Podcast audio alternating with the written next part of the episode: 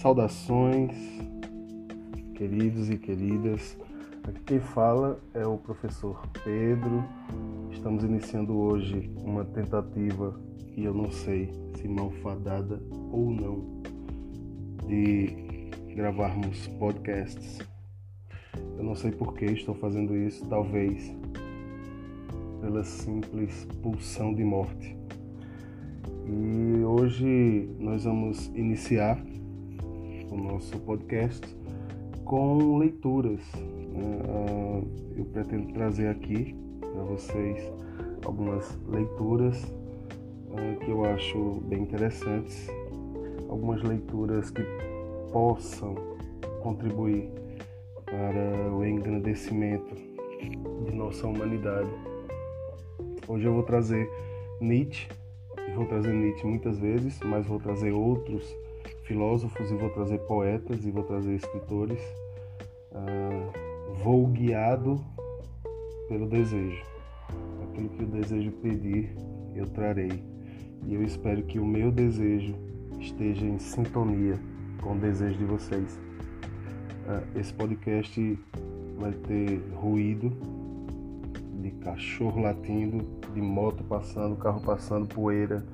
É um podcast sem a pretensão de asepsia, sem pretensão de limpeza.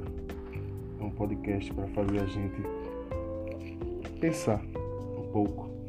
Eu sou o professor Pedro Henrique Teixeira, iniciando esse podcast. Talvez eu queira deixar a minha voz gravada, porque a vida é finita, mas as coisas que eu vou registrar aqui são para a eternidade. Uh, hoje eu vou trazer uma, um tópico do livro Etiomo, onde Nietzsche faz a sua autobiografia. É uma leitura que eu considero complexa e aqui Nietzsche apresenta, uh, na medida em que se apresenta para o mundo, ele apresenta alguns de seus conceitos e eu vejo muito o conceito de além-homem uh, nessa leitura que eu vou fazer aqui para vocês. Agora espero que vocês gostem. Abre aspas para o alemão que diz o seguinte: A parte o fato de que sou um decadente, sou também o contrário disso. Minha prova a respeito é, entre outras coisas, que instintivamente sempre escolhi os remédios adequados para os, as piores situações, enquanto que o decadente sempre escolhe os remédios mais nocivos a si próprio. Como summa summarum, essa é uma expressão latina que significa no conjunto, em resumo. Eu era saudável. Como detalhe, como especialidade, eu era decadente. Ele coloca aqui então uma saúde física como sinal de decadência, porque o Nietzsche ele coloca as dificuldades, a doença como fatores de, de impulsionamento da força humana. Aquela energia com que procurei o isolamento absoluto e a libertação das circunstâncias usuais, a violência que assumi contra mim mesmo para não me deixar mais cuidar, tratar, medicar. Isso revela a segurança instintiva, absoluta, quanto ao que era então. Além de tudo, mais necessário. Tomei-me a mim mesmo, em minhas próprias mãos. Olha como o sujeito, né, ele se assume enquanto ser, né?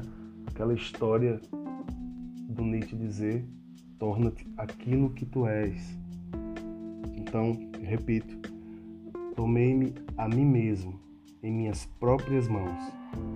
Recobrei a saúde por mim mesmo. A condição para chegar a isso, todo fisiologista deve admiti-lo, é a de estar fundamentalmente sadio. Esse sadio não necessariamente uh, de saúde física, né? Mas de uma saúde filosófica. Um ser tipicamente mórbido não pode tornar-se saudável, muito menos recobrar ele próprio sua saúde. Inversamente, para um ser tipicamente saudável, estar doente pode até mesmo constituir enérgico estimulante da vida. Repito, o Nietzsche aqui colocando a doença, a dificuldade, como aquilo que nos impulsiona o amor pela vida. Então, uh, o Nietzsche diz o seguinte: como eu falei, os ruídos serão comuns. Mas vamos em frente. Ele diz: uh, um ser tipicamente mórbido não pode tornar-se saudável, muito menos recobrar ele próprio sua saúde. Inversamente, para um ser tipicamente saudável, vejam, estar doente pode até mesmo constituir enérgico estimulante da vida, de mais vida. Assim é que vejo agora, de fato, esse longo período de enfermidade. Descobri, por assim dizer, novamente a vida, a mim mesmo, inclusive. Apreciei todas as coisas boas e até as pequenas, como não é fácil que os outros possam apreciá-las. Construí minha vontade de saúde, de vida. Construí minha filosofia. Então, a partir da doença, Nietzsche se descobre a si mesmo. Né? E ele diz que quando estava doente, repito palavras dele, apreciei, descobri, por assim dizer, novamente a vida. A mim mesmo, inclusive. Apreciei todas as coisas boas e até as pequenas.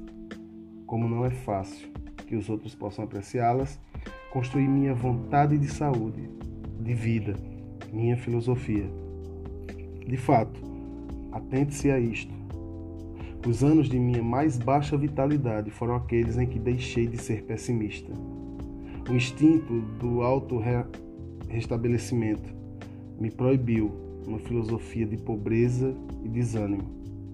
Como é que se reconhece, no fundo, um pleno restabelecimento? E aqui a gente vai chegando no ápice desse texto que diz em que um homem bem restabelecido agrada a nossos sentidos. Nietzsche diz: no fato de ter sido talhado em madeira que seja ao mesmo tempo dura, tenra e odorífera.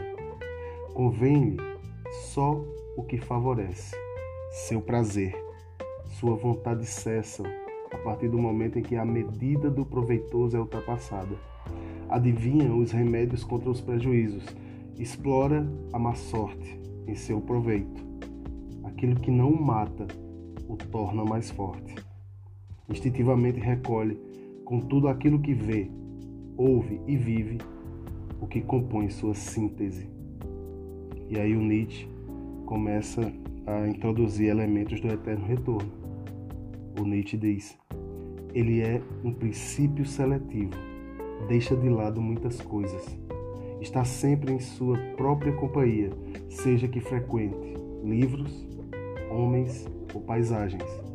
Honra enquanto escolhe, enquanto admite, enquanto confia.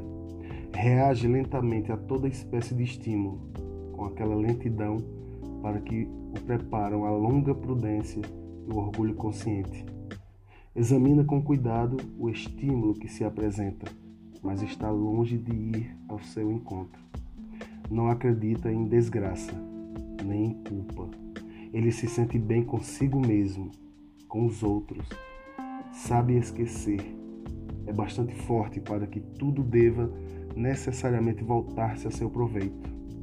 Pois bem, eu sou o contrário de um decadente, pois acabo de me descrever a mim mesmo. Tomara que essa leitura uh, sirva para que todos nós reflitamos sobre os elementos e, e, e as forças que nos levam a nos tornarmos aquilo que nós somos. Um abraço.